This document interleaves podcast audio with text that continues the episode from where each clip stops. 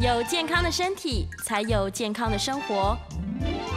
名医安扣专业医师线上听诊，让你与健康零距离。这里是九八新闻台，欢迎收听每周一到周五早上十一点播出的名医安扣节目。我是儿童职能治疗师张旭凯，小朋友都喜欢叫我阿凯老师。今天的节目在 YouTube 也有同步的直播，欢迎各位在 News 九八 YouTube 频道留言询问相关的问题。在半半点过后，我也会接听大家的 call in。那有相关的问题都欢迎打电话来一起讨论哦。呃，我们的 call in 专线是零二八三六九三三九八零二八三六九三三九八。哎，我们今天要讨论什么？我们今天讨论的主题是在疫情后的这个开学，如何提升孩子的专注力。今天早上我就开始追踪我们的新闻。今天应该有很多妈妈很高兴吧？因为小朋友很多小朋友今天是返校日，终于把孩子又送回学校了。那妈妈终于可以松一口气了。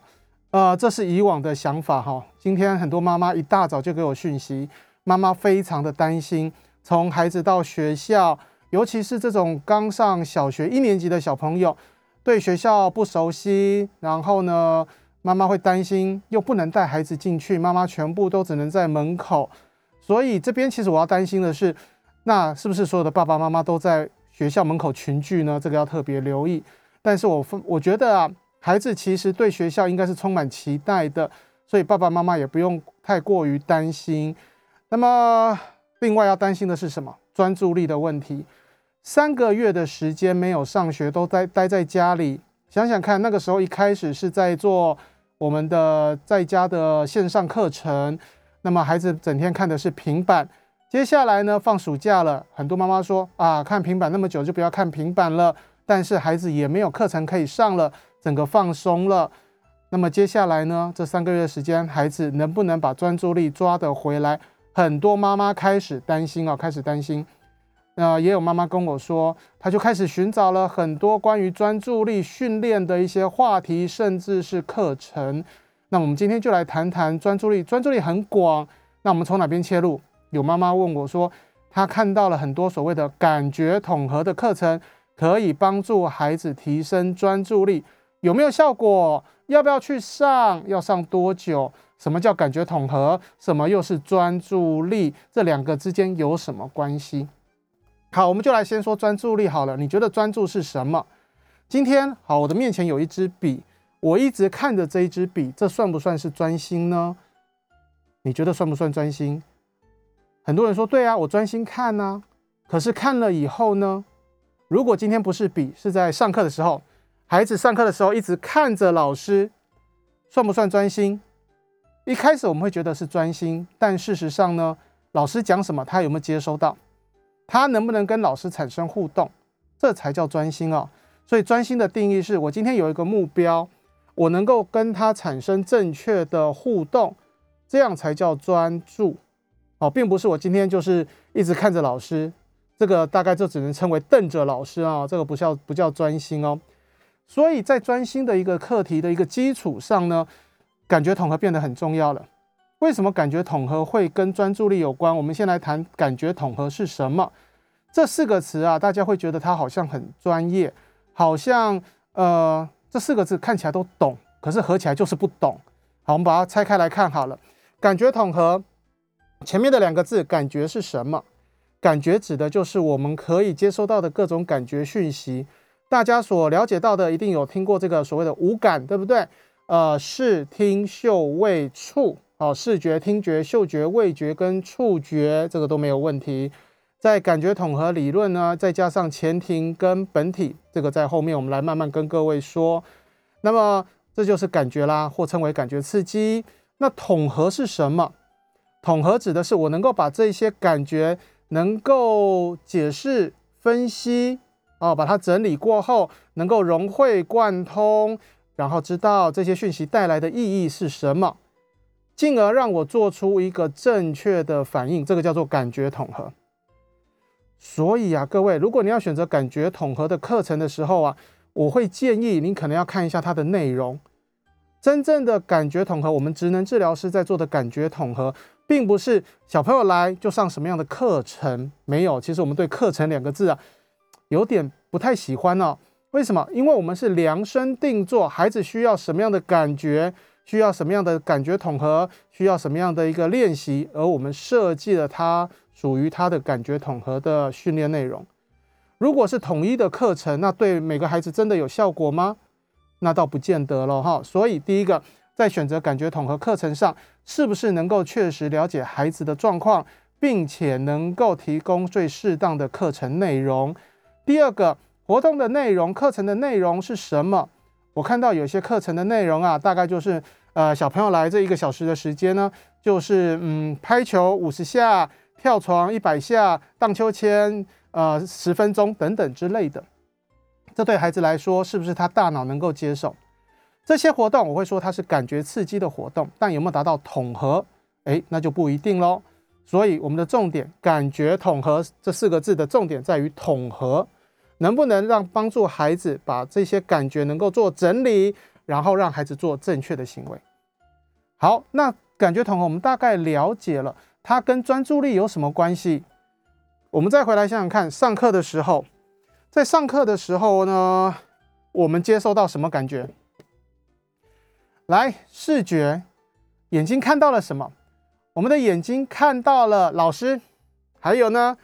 看到了这个教室，你可能第一次进这个教室，哎，可能花花绿绿的，旁边有很多布置，对不对？旁边还有其他的同学，好，这些都是视觉讯息。好，我们有这种那么多的视觉讯息传到我们的大脑喽。再来还有什么？听觉，我们听觉听到了什么？哦，大家会说听觉呢？上课的时候听到老师的声音了。OK，旁边的小朋友会不会有讲话？讲话的声音也有，或者呢，旁边的小朋友在翻翻动书本。或者是他偷偷带玩具来玩，在那边拨弄的声音，再加上外面可能有人在打球，有人经过的脚步声，哇，也好多声音，视觉、听觉都好多刺激。再来，嗅觉，哎，有没有可能前面的小朋友刚才下课去跑得满身大汗了，所以呢，哦，有那个臭汗味。旁边的小女生呢，今天打扮的特别漂亮，所以还喷了香水，所以有香水味。或者你后面的小朋友啊，他把这个午餐要吃的东西啊，偷偷拿出来开始吃了，哎，又有饭菜的香味，各式各样的嗅觉也有了。好，味觉呢？哦，大概比较少。味觉可能有些人会吃口香糖，有没有可能？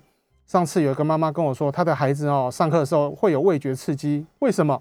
她说，因为小朋友早餐呢吃了菜渣在这个牙缝里面，那就把它掏出来继续在那边咬。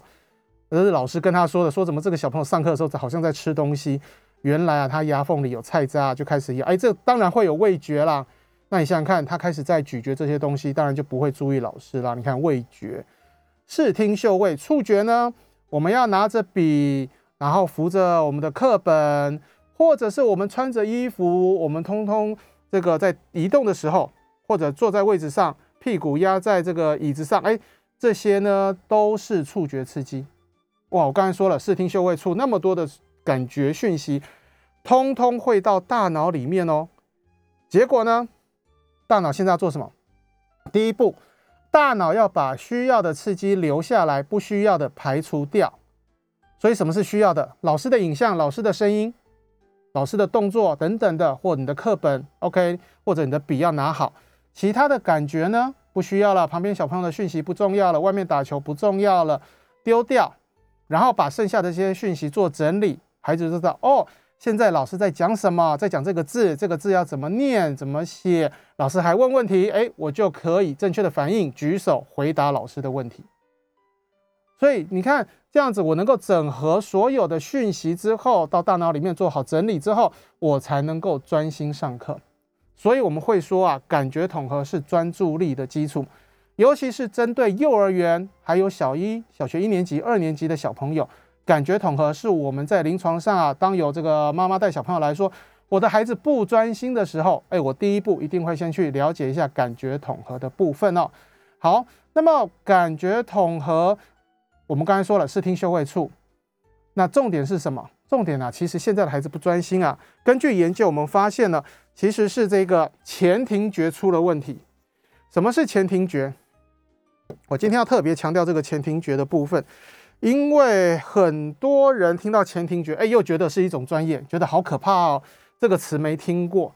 它其实没那么可怕，只不过因为这种感觉的，它的神经受气，它这个感觉的器官啊，我们看不到，所以你就觉得它很神秘，觉得它好像很艰深的一个学问。你看嘛，视觉是眼睛啊，听觉是耳朵啦，嗅觉是鼻子，你都看得到。那前庭觉是什么？有些妈妈会跟我说啊，前庭觉在哪里？前庭觉在额头哦，不是哦，这是前额叶啊，额头，然后里面的大脑，这个是前额叶。前庭觉在哪里？好，告诉各位简单的位置。前庭觉的位置啊，大概是在这个耳朵里面，眼睛的后方哦。好，一边一组。好，今天在 YouTube 上面可以看到啊，这个耳朵里面呢，在我们的内耳里面，这个叫做三半规管耳瓜这个部分，这个就是我们的前庭系统。所以你听到前庭系统，就会觉得什么？好像跟晕车有关，好像跟平衡有关，所以很多的老师会说，会跟各位家长说，前庭觉就是我们的平衡觉。在这边呢，还是阿凯老师要告诉各位，这边我还是要打一个叉叉啊，这样子讲，实在实在是不公平哦，因为我们一个人，我们的个体要能够维持平衡，能够站得稳或单脚站的时候不会跌倒。不单单只有前庭觉，还需要本体觉，还需要视觉。当然，前庭本体，待会有时间我们好好聊。那就用视觉来说好了。然后现在有空的人，你可以试试看哦。单脚站，单脚站十秒钟，这时候你一定眼睛张开，对不对？好，待会再来单脚站，闭眼睛看看可不可以站十秒钟。有些人就会东倒西歪了，这就证明了视觉其实对平衡也有影响。所以我不能说前庭觉就是平衡觉，因为要维持平衡，要注意的是前庭、本体跟视觉这三个感觉有没有整合好。好，我们回来讲前庭觉，为什么前庭觉跟专注力是有关的？前庭觉能够得到刺激啊，最主要的是什么？前庭觉最主要得到刺激就是我们头部嘛，因为它在我们耳朵里面呢，我们的头的移动，从简单的点头、摇头、甩头。到整个人整个头部的部分啊，因为头一定连着身体，整个人呐在环境当中的移动、跑步、跳跃、翻滚，都会有前庭觉的刺激。可是研究上发现，很多的小朋友从小因为这个可能少子化的关系，我们对孩子呢都期望他们能够从小啊这个不要输在起跑线上，所以呢拼命给很多的包括才艺啦。包括很多很多类似学科的这些课程、补习等等都有，即使是才艺课、画画课、钢琴课、围棋课，好了，绝大部分都属于静态的活动，所以孩子能够动的机会少了。尤其是你看这几个月，孩子都不能出去，只能待在家里，所以有些妈妈会说：“我这孩子在家里都疯了，平常在家里可能还乖乖的，怎么这几个月下来越来越疯？”可以在这个沙发上面翻滚，或者跑到沙发上面去跳下来，跳到茶几上，甚至啊，我还遇到过小朋友每天最喜欢玩的是爬到餐桌上往地上跳，妈妈都吓呆了，因为啊，这个餐桌通常是家里比较高的地方嘛，所以他跳下来特别有这种前庭觉的刺激，这种掉下来的速度的感觉。OK，所以他为了要满满足自己的大脑的需求，所以他就这样子做了很多。静不下来的活动，跑来跑去，跳来跳去，翻来翻去，为的就是得到足够的前庭刺激。那得到够了，其实也就稳定下来了。可是这这段时间呢，孩子得到的不够，所以我们预期孩子在开学之后，空间大了，孩子下课的时间一定又又有同伴的吸引，所以啊，绝大部分的孩子啊，一定都不太容易静得下来。这时候我们会建议，呃，如果有老师的话，或者各位爸爸妈妈可以提醒老师，我们多让孩子有机会在安全的环境当中，能够让他们多动，哦，不要因为孩子在课堂上静不下来，你就处罚他，哎，你上课没有办法好好坐着，那下课就处罚你不能下课，你要负责，呃，有些会可能有点小小的罚站啊，或者你就帮老师做点静态的事情，帮我抄写东西，帮我整理课本。这样的话会让孩子这个前庭觉得到的满足啊不够，所以他下一节课会更躁动，会更不安，所以会变得更有状况出现。如果要处罚孩子啊，你可以让孩子跑跑腿，帮忙老师把课本拿到办公室啊，或者起来啦，帮忙大家收收课本、发发课本之类的，这对孩子的前庭觉啊多多少少还有些帮助。那么孩子的表现会稍微好一些。所以从前庭觉的角度来看，孩子在开学之后如果不专心的状况，是因为前庭觉的刺激不够，得到的这些刺激不够，那大脑会直接下命令哦，告诉他你就是要动，让我得到足够的前庭刺激、速度的刺激，让我有这些材料可以做整理，帮助我的感觉统合能够更正常。所以这是大脑直接下命令了。所以啊，各位，如果你发现你的孩子啊，很喜欢幼儿园的孩子喜欢什么原地旋转，怎么转都转不晕，或者上课的时候啊就站起来满场跑，或者到了小学啊坐不住动来动去。好，这时候呢你突然打住他，哎，你在做什么？如果您的孩子给你的答案是我不知道，连他都很茫然，不知道他刚才发生什么事情了，恭喜你，您的孩子就是很单纯的需要前庭刺激，因为这是大脑直接下命令啊。感觉上啊，就不是他的意识，不是他自己下的决定，所以他不知道刚才发生什么事情。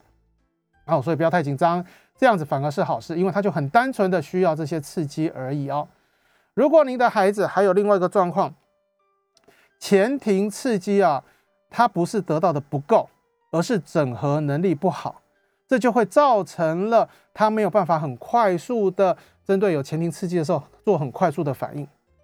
这也会造成专注力的问题。这个在我们的临床上呢，有一种反射叫做前庭眼球反射。什么是前庭眼球反射？哦，先告诉各位，可以带着孩子测试看看哦。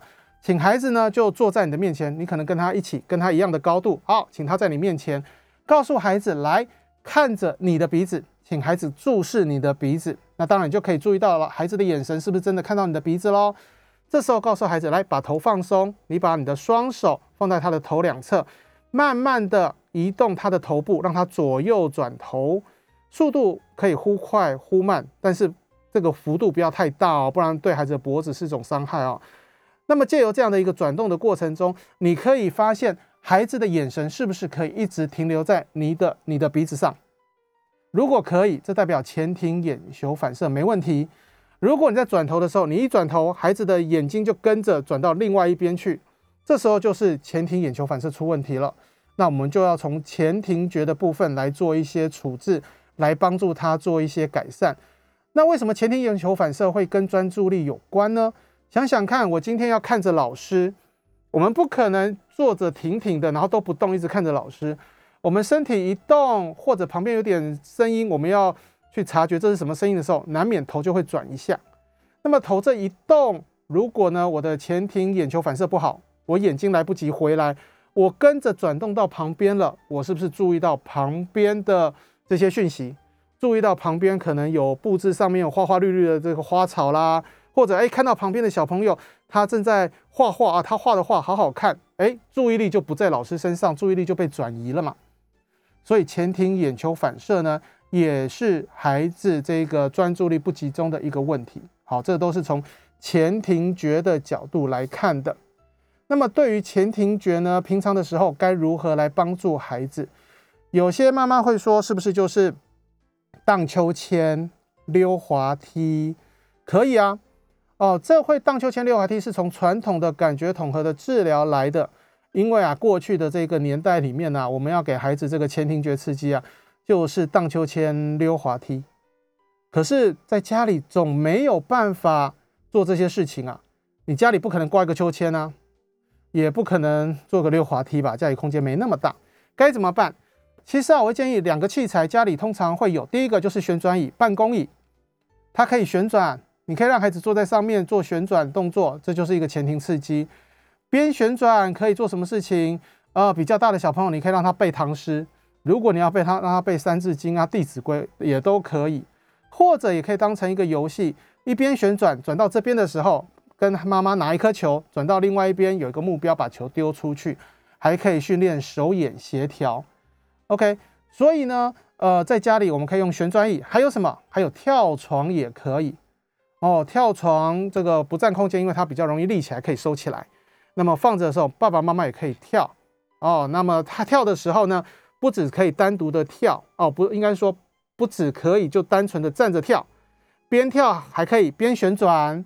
好，那可以练习边跳边越越跳越高。妈妈可以把手越举越高，孩子要跳起来跟妈妈击掌，他就要越跳越高，甚至还可以练习跳上跳下。只要跳下来的时候不要吵到楼下邻居，那也没问题啊。哦，所以可以借由这样的方式，让孩子在家里就可以得到前庭的刺激。那妈妈会问，那是不是得到前庭刺激越多，孩子就越能够专心？倒不见得。在职能治疗的领域里面呢，并不是说今天孩子来需要前庭刺激，我就大量给，它是有一个程序的。所以在这边再提示爸爸妈妈，接下来孩子可能要写功课了。写功课之前呐，如果他是很躁动的，你让他静下来。如果要用前庭，千万不要在这用这种，我这时候就不太会建议用这个旋转椅或是跳床了。用什么可以？请孩子站着，让他站着，脚。打开一点，与肩同宽，很单纯的左右摇晃就可以了。来，我们想一下，今天好，大家有没有做过这个云霄飞车的经验？即使没有做过，也看过，有没有？做完以后，你看下来的人呢，要么就是腿软，不然会有一群人是觉得很兴奋，哇，好刺激，好刺激！为什么？前庭得到了大量的刺激了，所以整个人都活跃起来了。当然，这个时候警醒度是够的，他的专注力是会够的。可是另外一个是，如果他的这个刺激太强了，整个人是很躁动的状况之下，你再加强这个前庭那么强的刺激，反而是不好。这时候我可以利用前庭刺激来稳定他的神经系统。怎么做？就像是我们要抱着小宝宝睡觉的时候，我们是不是轻轻的摇晃？我们这样轻轻的摇晃，宝宝就会静下来。这是利用前庭觉来让我们的神经系统可以稳定下来的方法。所以这样的一个方式，那么平常人呢？哎，我就站着啊，轻轻的摇晃，可以让我们情绪稳定下来。那慢慢的，当然不能摇晃太久了，摇晃太久，那真的就会想睡觉了。所以呢，在面对各种不同的孩子，在他的专注力的基础上，如果我们认为是感觉统合的问题的话，那么我们会这个，并不是说今天来就一定是做什么样的刺激。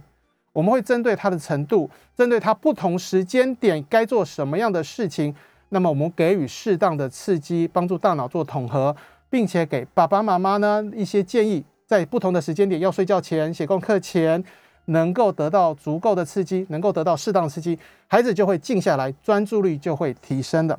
好，我们休息一下，待会接大家的 call in，我们 call in 电话。欢迎回到九八新闻台迷 Uncle 节目，我是儿童智能治疗师张旭凯，小朋友叫叫我阿凯老师。接下来我们开始接听各位朋友的 call in 电话，我们 call in 专线是零二八三六九三三九八零二八三六九三三九八。哎，我先回答一下刚才在 YouTube 上面的不专心的问题，要到底要看精神科还是复健科？这个问题其实困扰很久，从最简单的好了，呃。如果你今天跌倒受伤了，你要看哪一科？如果你今天从一楼、二楼好了，二楼摔下来好了，要看哪一科？这都是一个很奇怪的问题哦。你可能皮肤受伤，要不要看皮肤科？那么你一定会想到啊，骨头会不会有问题？看骨科。可是看完骨科之后，你要怎么复原？哎，这又需要复健科。所以各位。其实你能够看哪一科，我觉得都 OK，不用太过于执着说一定要看哪一个科别。目前的各个医生们之间的一个互动转介，这个这个管道都是很流畅的哦。所以只要孩子有状况，您就去看没有问题。当然，我会建议的是，您看的医生他对于比如说儿童来说好了，他对于儿童是不是比较有经验的？哎，这个我觉得倒要是选择的哈。不然，在基本的理论上没有问题哦。在医生包括治疗师的养成教育上，我们对各个科别、对不同的专业，其实都会有认识，都没有关系的。好，再来，呃，小时候哦，小朋友真的小时候很爱荡秋千、溜滑梯。我记得我曾经接过一个个案，这个幼儿园的小女生，她就是在原地旋转。呃，那一次我一节课一个小时的课程里面，我让她转，她在原地转了三百圈。转的三三百哦，我帮他数哦，我数的好累哦。然后呢，爸爸妈妈在现场，因为我请爸爸妈妈在他两边要保护他，真的很害怕他晕倒，真的？他没有晕倒，他还很高兴。然后爸爸妈妈后来跟我反映说，不行哎，看孩子那边转，孩子还没晕，他们自己都先晕了哦。但是这样的结果造成了什么？我们后来发现，这个孩子转完三百圈以后，妈妈说啊，他接下来这个礼拜啊，乖乖的，他幼儿园嘛，所以上课呢就乖乖坐好。老师觉得啊，他特别变得可爱乖巧，可以回答问题都 OK。所以这样的状况，这代表的是孩子就会需要这样的刺激。所以这个叫什么内驱力？我内在的一个驱动能力告诉我现在驱驱呃，我现在需要什么刺激？呃，我很喜欢举那种呃，我们在看那个电视剧。尤其是那种过去的那种清末明初好了，常常那种困苦时代，然后那个在个马路上啊、道路上就有一摊啊，哦天气很冷，然后就有一摊卖着包子，暖暖乎乎的包子在那边冒烟，哇！旁边那个巷口啊，就一个小男生躲在那一边，偷偷看着那个包子摊，哇，好想吃，好想吃哦。他的理智知道不可以拿，我没有钱，我也没办法买，然后不可以去抢，不可以偷，这是他的理智知道。可是最后还是受不了，趁。这个老板不注意，就过去偷了一个包子就跑，为什么？这叫内驱力，肚子饿一定会想找东西吃。孩子感觉统合，大脑会直接下达指令，告诉他你现在需要动，你现在需要摸。哦，我们今天还没讲到触觉呢，有些孩子都喜欢东摸摸西摸摸的。哦，这是因为他需要这样的刺激。所以当孩子需要这些刺激的时候，我们能不能去察觉，到底他是他调皮捣蛋，还是他？感觉统合出问题，哦，那当然这个就是需要职能治疗师的协助了。呃，现在职能治疗师很乐意的帮助大家哦，所以你在网络上可以找到职能治疗师，在复健科可以找到职能治疗师哦，甚至有很多的职能治疗所，职能治疗师独立开业了，他们都非常的乐意可以帮助大家去了解孩子状况。爸爸妈妈不要压力那么大，不要单打独斗，让职能治疗师来帮助各位哦。OK，好，来。那么我们继续来讲这个前庭觉的问题好了。前庭觉呢，可以感受到我们的速度，所以有妈妈问说：好，如何去察觉孩子的前庭觉是不是有问题？当然，第一个刚才说了嘛，他是不是很喜欢原地旋转，一直转圈圈，或者一直奔跑，静不下来？所以从职能治疗师的角度，如果看到这种静不下来、很爱动的小朋友，通常我们不会马上去断定啊，这个就是过动。我们得去了解它的原因在哪里哦，他是不是前庭需要刺激，所以他到处跑、到处跳？还有呢，这个小朋友除了好动以外，他今天在前庭觉上，他是不是一直都哦？另外一类哦，他是不是不敢动？为什么有一类小朋友他是不敢动的？因为啊，他的前庭啊太过于敏感，得到刺激之后，得到刺激之后啊。他大脑会把它放大，有没有想想看哦？今天呢，我只是轻轻摇晃一下哦。有一些小朋友坐电梯会害怕，电梯上升一层楼对他来说就像就像坐火箭一样，咻飞到了太空，对那样速度会害怕。这类小朋友啊，通常在日常生活中可能会比较容易晕车，然后呢，不太敢去动这个，不太不太敢去参加动态的一些活动。但是他们又不是说不需要动。所以偶尔又动一动，偶尔就不敢动，又停下来。所以这种这种状况啊，妈妈更困扰。所以你只要发现孩子在动作上有状况，尤其是速度哦，对于速度的改变哦，他有不喜欢，或者是特别喜欢哦，这样的状况呢，都代表着孩子可能在前庭觉的部分有出现状况。那当然我们就要去做评估了。哦，我们治疗师会有专门的这个评估的方式，有各种评估的工具来了解孩子的这个前庭觉的整合的状况哦。对，好，我现在看到现在小朋友好幸福，以前都直接打一顿，这个让我想到了在讲感觉统合的时候啊，感觉统合刚才讲的是什么？给感觉刺激，帮助大脑统合嘛。那么我记得在一次的演讲当中呢，就有一个阿公哦，就有一个阿公举手，他跟我说：“老师，你讲的感觉统合，他都懂。”他在他的孙子身上啊用了好几年了，啊，从小班开始一直到了现在要那时候是要上小学了，大概用了三年多的时间。他跟我说啊，感觉统合一点效果都没有。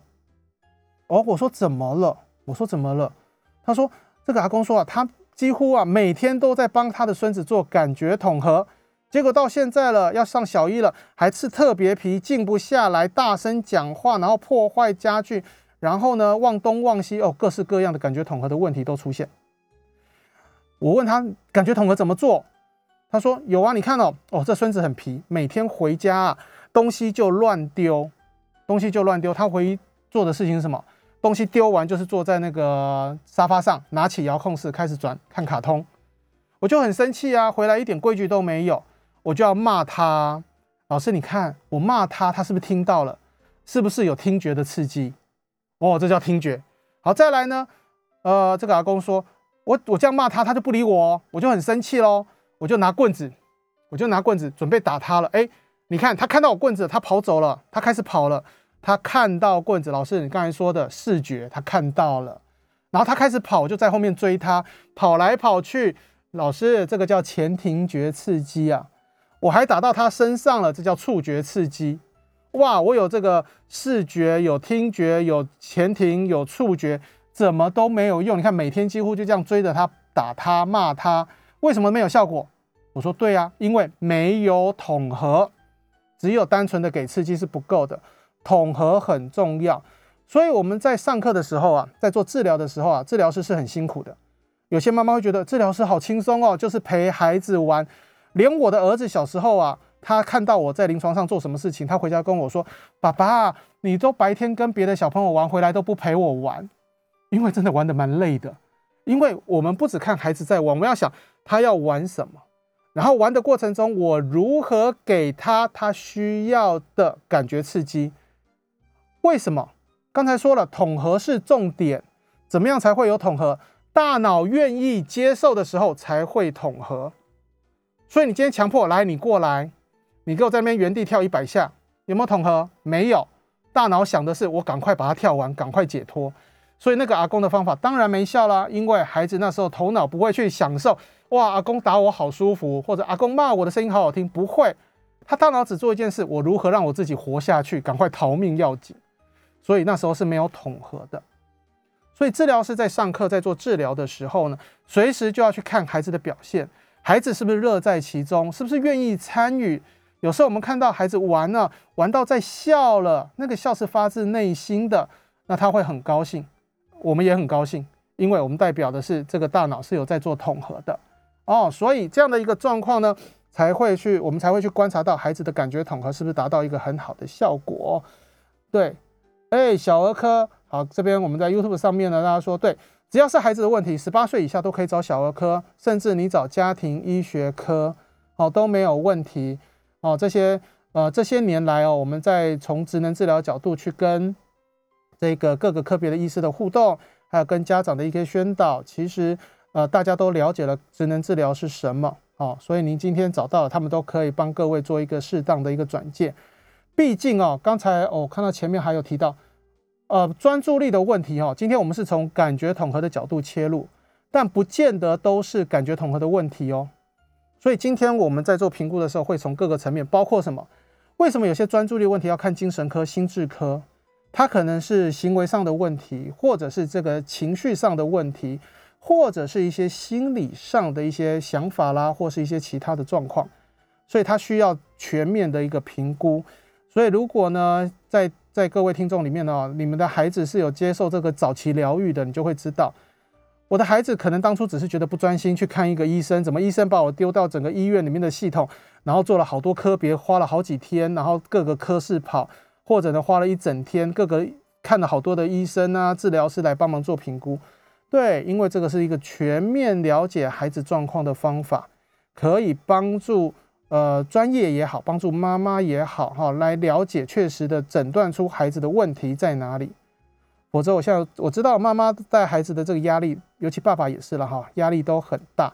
所以呢，你今天一听到哎哪边对孩子有帮忙，你可能就要送去啊；哪边可能有针灸，哎，你就送去针灸看看有没有效果。那边有什么课程，赶快去。甚至你看到了很多的广告或是一些宣传啊，上什么样的课程可以帮助孩子专心，上什么样的课程可以促进孩子的感觉统合，你都想让孩子试一试啊，都想让孩子试一试。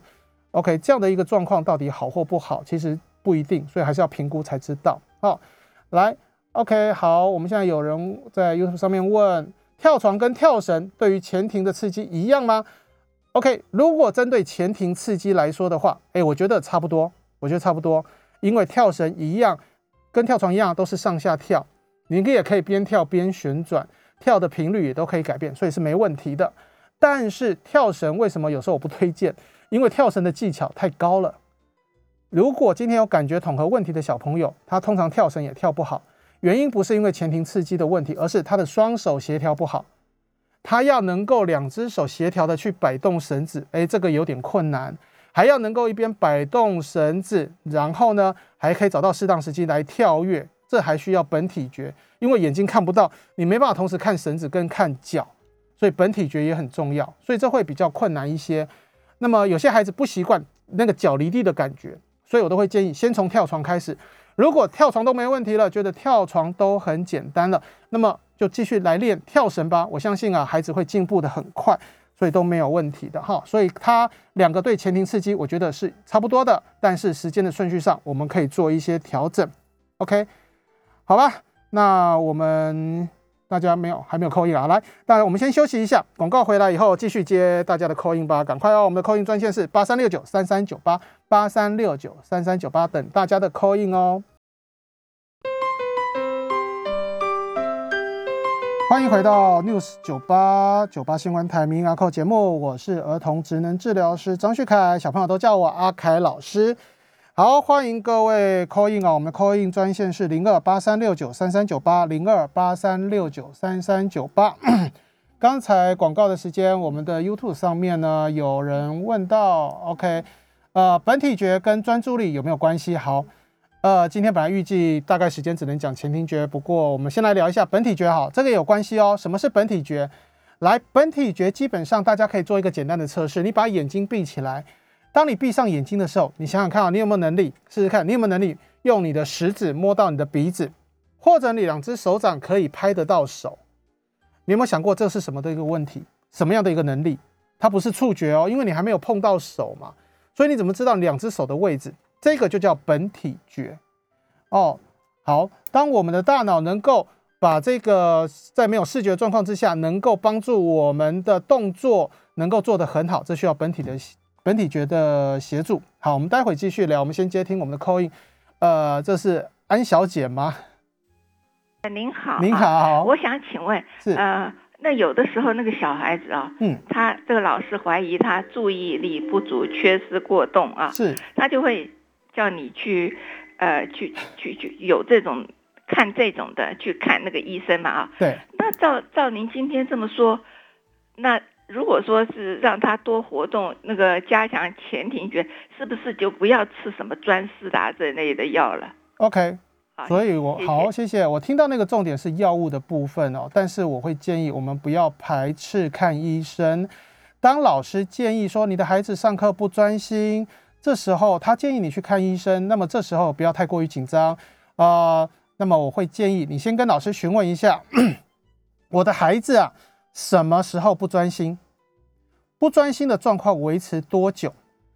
哦，先收集一下资料，然后再去看医生，这可以帮助医生做正确的判断。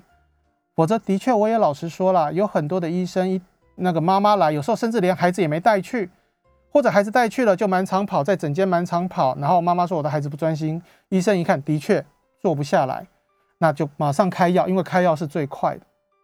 但事实上，孩子为什么在整间静不下来？因为他来到一个新的环境，很好奇啊，他想要知道这边所有的一切，当然他就静不下来。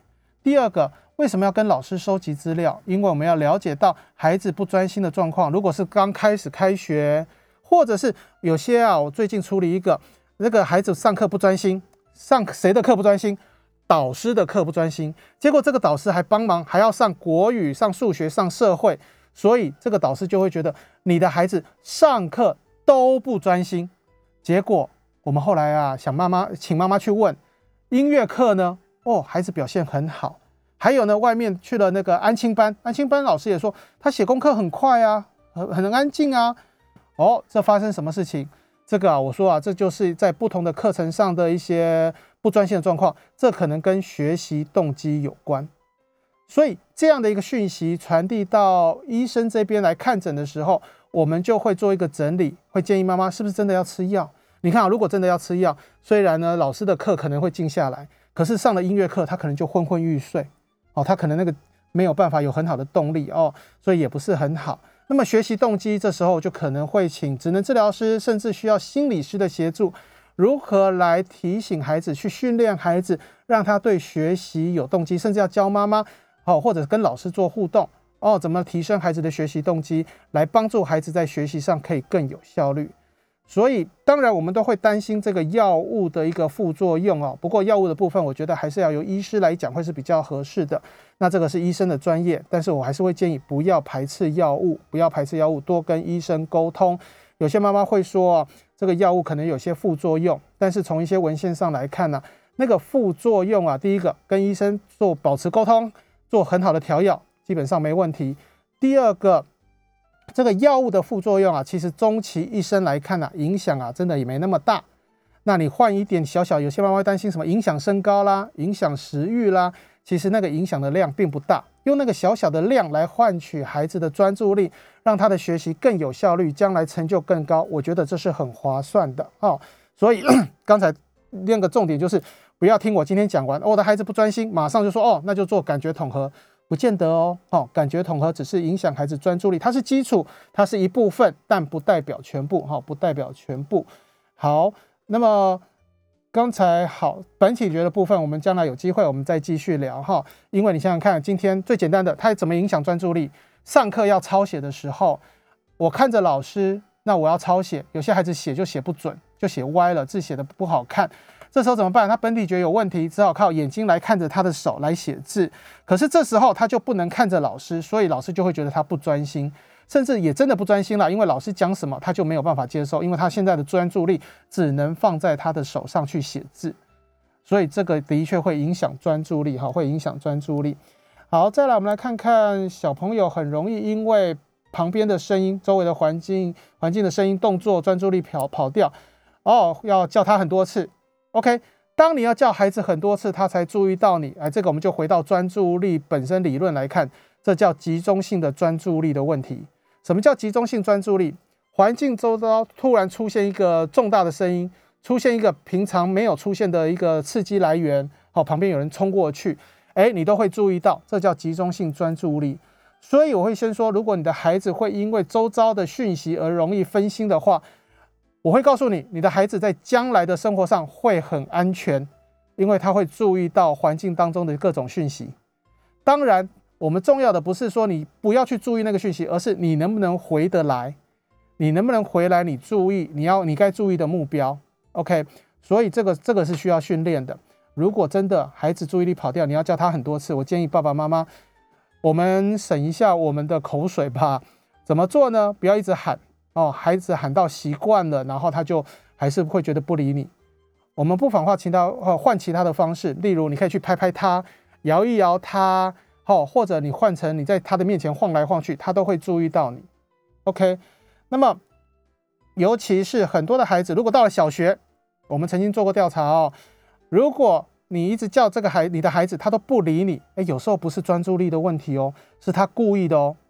因为我们曾经做过调查，很多的孩子会告诉我们，我们的结论是：为什么妈妈叫孩子的时候，孩子不理妈妈？因为这些孩子头脑里面有一句话，叫做“妈妈叫我绝对没好事”，对不对？想想看，各位爸爸妈妈，你叫孩子的时候都做什么？该吃饭了，该写功课了，该洗澡了，该睡觉了，该做家，该倒垃圾了，还有什么？没有，你不会告诉孩子：来来来，赶快过来，爸爸下载了一个很好玩的游戏，一起玩。来来来，我们一起去买蛋糕。很少吧，所以孩子会觉得，哎呀，妈妈叫我都很累，所以我就故意不理妈妈。所以呢，这时候该怎么办？偶尔的呼唤孩子，给他一个拥抱，给他一点小小的好处哦，给他一点糖果，如果你愿意的话，也是 OK 的。那孩子就的大脑就会觉得说，哎，妈妈叫我好像也不错，所以以后你以后叫他的时候，他就会回应你哦。这时候你再鼓励他帮忙做点什么事，或他该做什么事。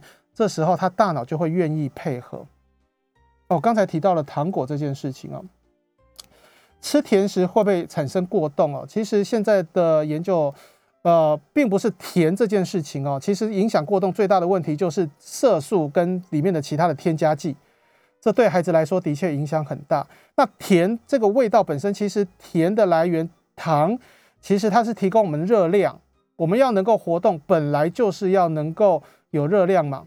所以你不给孩子这个糖分的话，他没热量，他也昏昏欲睡，昏昏欲睡，那也没有办法维持注意力。可是你要给糖，该怎么给？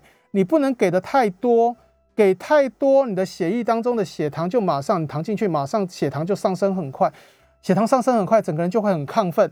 想想看，亢奋的时候怎么可能专心？所以这会影响专注力。然后血糖上升的快，下来的也快，一下来之后又开始昏昏欲睡，那也不能专心。所以适当的给给这个合适的糖，什么叫合适的糖？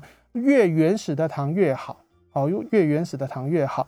不要呃，通常有些呃这个糖的颜色太过于鲜艳，当然会很吸引人。可是呢，我就担心里面的添加剂或者色素这些部分，的确会影响到孩子整个神经生理的系统。甚至呢，我会给孩子什么糖？我我我在上课的时候治疗的时候，我会给孩子带着他们啊，他让他们知道他们可以吃冰糖。我先玩一个游戏，把冰糖一块放在那个塑胶袋里面，请他们拿着木锤子一起练习把它敲碎。待会下课就可以吃糖。那每个人大小不同啊，年龄不同，该吃多少糖？一个手指的糖。只要他们的表现得好，下课的时候我会让他们用他们的食指指腹沾一下糖，就那一些糖粉而已。哦，刚才冰糖敲碎的糖粉可以沾那样子来吃哦。每个孩子大小不同，所以这个手指的这个宽度啊大小也不同，所以这个糖的量也就不同哦。让孩子吃一点糖，心情好一些，但是又不会造成一些问题出现，那其实是皆大欢喜。不过我还是会先问各位爸爸妈妈，您的孩子您给不给他吃糖？我觉得这个还是要回归家庭的。这个规矩才是最重要的哈，所以今天爸爸妈妈不要因为啊那一家不给糖，所以我就不给糖，或是那一家有给糖，好吧，那我也开放一下吧，好不好？哦，所以这个家庭规矩只要定好，对孩子的教养来说，专注力来说，还是会有帮助的哦。OK，好，来，那么希望今天的这个内容能够帮助到大家。让大家可以对于孩子的专注力有多一些了解。当然，专注力的问题还是有这个原因，还是有很多。那么大家千万不要自己对号入座，也不要自己去设想，多找些专业来帮忙大家，大家才会轻松，好不好？好，那么我们今天的节目就先到这边喽。我是儿童职能治疗师张旭凯，啊小朋友都叫我阿凯老师。也谢谢大家今天的收听哦，我们有机会再见喽，拜拜。